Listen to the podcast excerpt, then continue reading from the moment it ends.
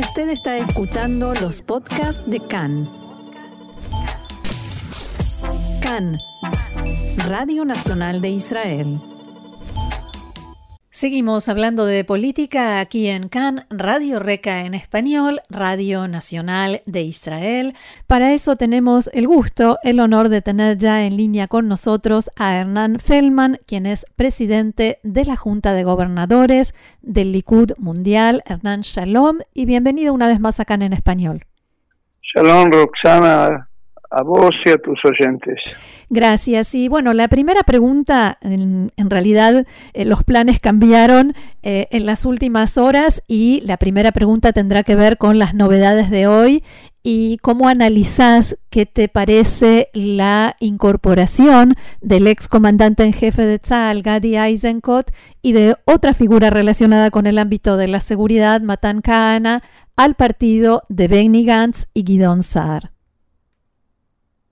Eh, no hay ninguna duda de que eh, la incorporación de Eisenkot eh, es una, forma de fortalecer a ese partido político, aunque los antecedentes de partidos formados por ex comandantes del ejército nunca tuvieron gran éxito en Israel, eso sucedió también en otras ocasiones. Eh, eh, lo que lo que está faltando en este momento en los partidos políticos que se enfrentan al Likud es eh, lo que el Likud tiene y que, que es una diversificación de los candidatos eh, a la Knesset en todos los temas importantes, desde la defensa, también eh, en los temas sociales y económicos, etcétera. mientras que no hay ninguna representación eh, importante de la de la de las fuerzas armadas o ex funcionarios de las fuerzas armadas en el partido de de, la PID hay un exceso de ellos en el partido de de, Gantz. Con lo que yo creo que eh, no va a cambiar en gran medida el panorama de del país eh, sin embargo, eh, hablas de diversificación o de diversidad de los candidatos que componen la lista del Likud y los diarios de este fin de semana hablaban de casi te diría lo contrario. Por ejemplo, el titular de Aretz es eh, a su imagen y semejanza y lo que decían básicamente es que la lista del Likud se definió por la lealtad a Benjamin Netanyahu. ¿Qué opinas sobre eso? No, yo opino que están equivocados. No solamente eso, que están equivocados, sino que en principio, con respecto al tema anterior de lo que estábamos hablando, de la diversificación, no hay ninguna ninguna eh, objeción a lo que yo acabo de decir. Eh, tenemos en el número 3 de la lista de, del, del Likud a, Joab Gallant, que era eh, el vice, vicecomandante de las Fuerzas Armadas y candidato eh, a ser comandante de las Fuerzas Armadas y solamente por determinadas cosas que sucedieron en ese momento en el país no fue nombrado, pero una persona con eh, excelentes y, y, y, sin lugar a dudas eh, muchas cualidades al respecto. También tenemos a, a Diskin en, en, el puesto 9 o 10 de la lista. En definitiva, tenemos desde el punto de vista ese mm, la representación perfecta. Con respecto a, a, quiénes son los que están dentro de la lista, eh, eh, ayer escuché una entrevista que le hicieron a, a, eh, a y Guidon Sar eh, insinuó que ya hay algunos contrarios al, a Netanyahu en la lista del Likud, que son candidatos a, a pasar a su partido. O sea que eh, eh, eh, según lo que leas, vas a leer también para sí y para allá. ¿Nos podrías explicar cómo funciona el sistema, a grandes rasgos, ¿no? Brevemente, el sistema de las primarias del Likud, porque todo el tiempo se habló de listas negras, de arreglos. ¿Qué son Kablanei Kolot?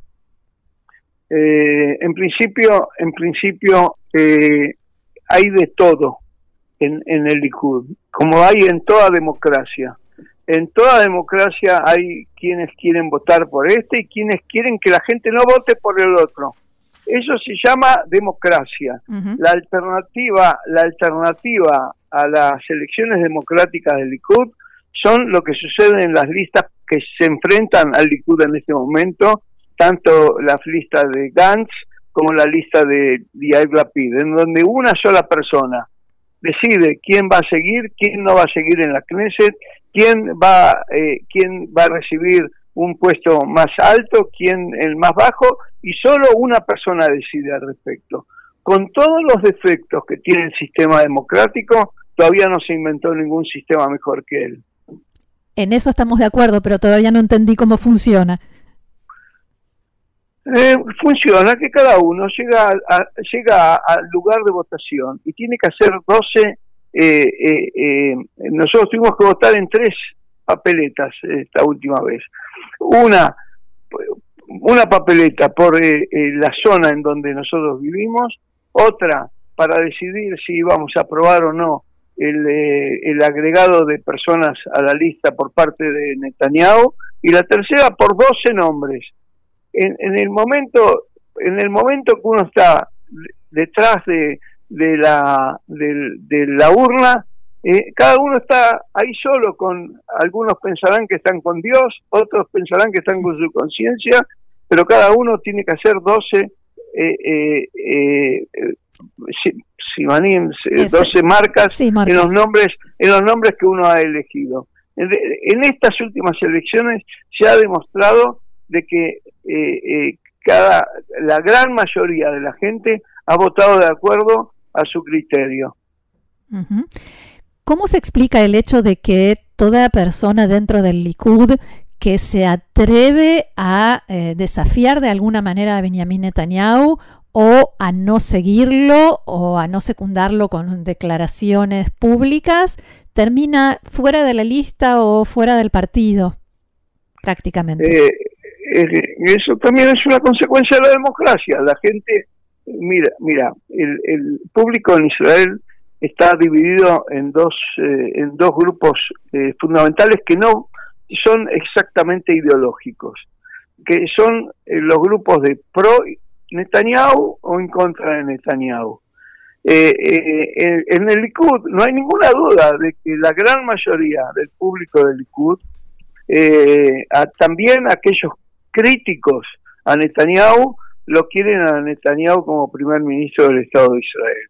Y es por eso de que le, dan todo el apoyo y aquel que, que, que, eh, que quiere eh, eh, presentar su candidatura, todavía no es el momento, pero sin lugar a dudas va a llegar el momento, la, la, la cronología la naturaleza. marca, marca, marca sus tiempos y no tengo ninguna duda de que en el momento que sea necesario se va a encontrar en el Likud que tiene personalidades de primera línea aquel que pueda reemplazar a Netanyahu.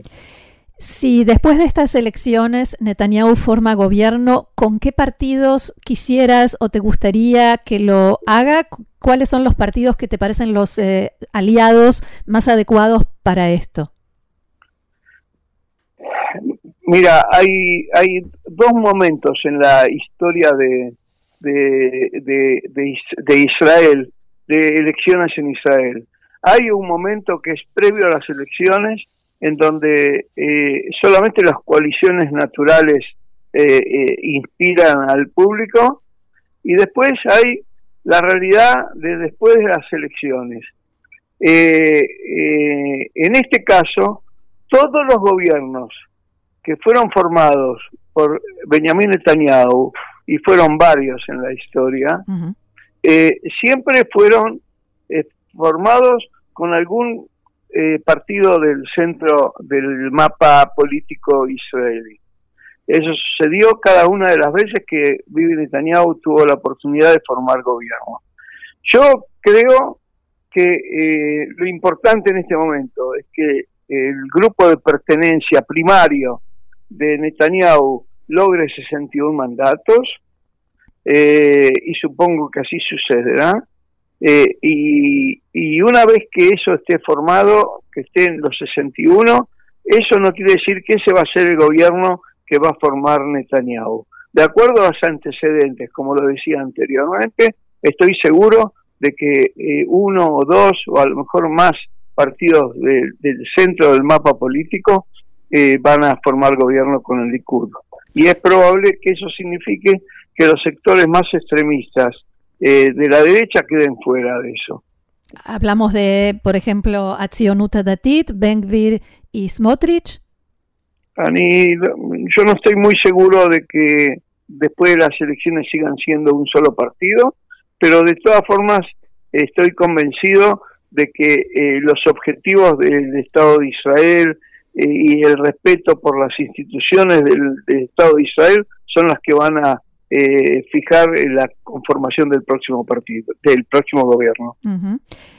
si todo esto termina en un nuevo empate y sin posibilidad de que alguien forme gobierno, hasta ahora mucha gente argumentaba, no por supuesto, perdón, no por supuesto en el Likud, mucha gente argumentaba que eh, habría que reemplazar a Netanyahu porque sí hay quien quiere eh, formar gobierno con el Likud sin Netanyahu, mientras que en el Likud decían que eh, nadie puede decirles quién es su líder, pero después de cinco, seis elecciones, ¿hay posibilidad de ese cambio?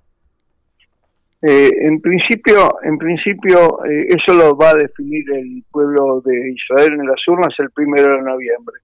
Eh, yo estoy seguro de que en estas elecciones el, la coalición que hoy que hoy existe en los papeles va a lograr 61 mandatos.